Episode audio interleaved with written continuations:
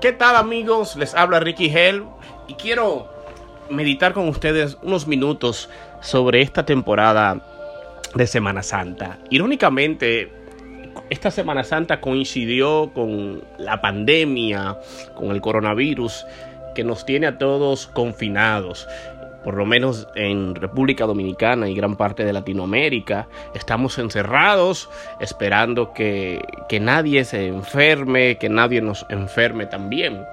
Pero por años hemos dicho, hemos pedido a la población que cuando venga la Semana Santa, que no sea una temporada para la playa, para el baile, para el ron, para la cerveza, sino que sea una temporada para reflexionar, para compartir en familia, para meditar en Cristo. Y obviamente la mayoría de personas eso es lo menos que hace. Pero de forma quizás coincidencial o diosidencial, esta Semana Santa nos tocó estar encerrados, reflexionar, ver películas de Cristo, orar, estar con familia y quizás meditar en la vida de Cristo. Ojalá que sea así. Ojalá que no solo de series viva el hombre, sino también de toda palabra que sale de la boca de Dios. Y si estás en sintonía con este podcast, entonces quiero invitarte a que reflexionemos en la cruz en el sacrificio de Cristo. Primero decirte que en todo el Antiguo Testamento se vivió una experiencia, un drama de lo que sería la vida de Cristo.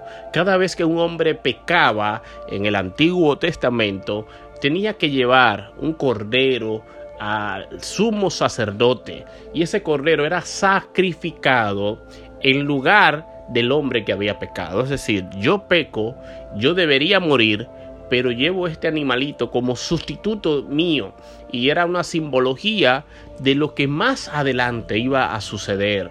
Era una forma de Dios enseñar, enseñarnos de una forma práctica lo que vino a ser Cristo. Por eso Juan el Bautista dice, este es el Cordero de Dios. Irónicamente, cuando se hablaba del Cordero en el Antiguo Testamento, se decía que él cubría el pecado. Pero Juan dice que quita el pecado del mundo porque un correrito eh, un, eh, animal solamente podía tapar el pecado, podía encubrirlo, pero Cristo como santo no lo cubrió, no lo tapó, lo eliminó en la cruz del Calvario. Y esto tiene, tiene, implicaciones prácticas, porque muchos de nosotros que recibimos a Cristo nos cuesta muchas veces recibir el perdón de Cristo.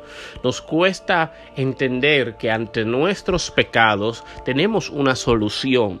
hay personas que se autocondenan, que se alejan de Dios, que se flagelan, que se dicen, bueno, si ya no hay salvación para mí, pues siguen viviendo en pecado. No, no, no, no. Cristo vino y vivió la vida que tú y yo no podíamos vivir para luego morir la muerte que tú y yo merecíamos morir.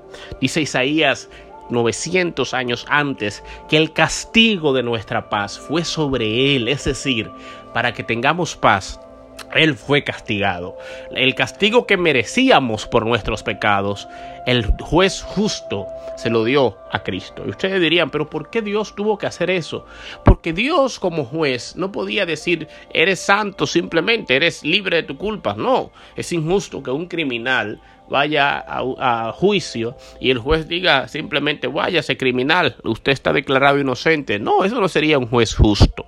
Dios como juez justo no podía declararnos inocente de nuestros pecados puro y simple, sino que debió condenarnos o si alguien asumiera la condenación en nuestro lugar, y esa persona fuera perfecta como la fue Cristo, pues entonces Dios aceptaría eh, perdonarnos. Y así fue. Cristo asumió en la cruz nuestra culpa para que nosotros asumiéramos su santidad.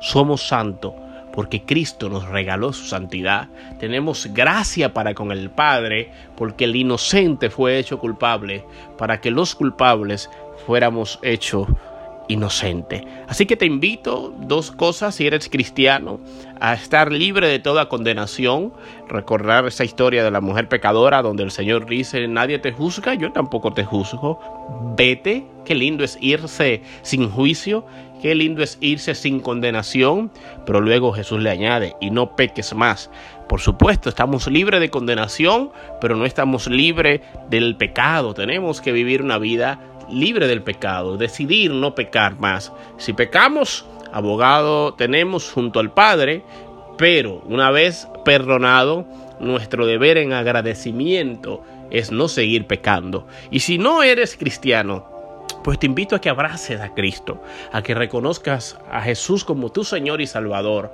que le confieses tus pecados y te arrepientas de ellos, para que Él pueda salvarte, sanarte y perdonarte, y a partir de hoy vivas la vida que Él tiene para ti.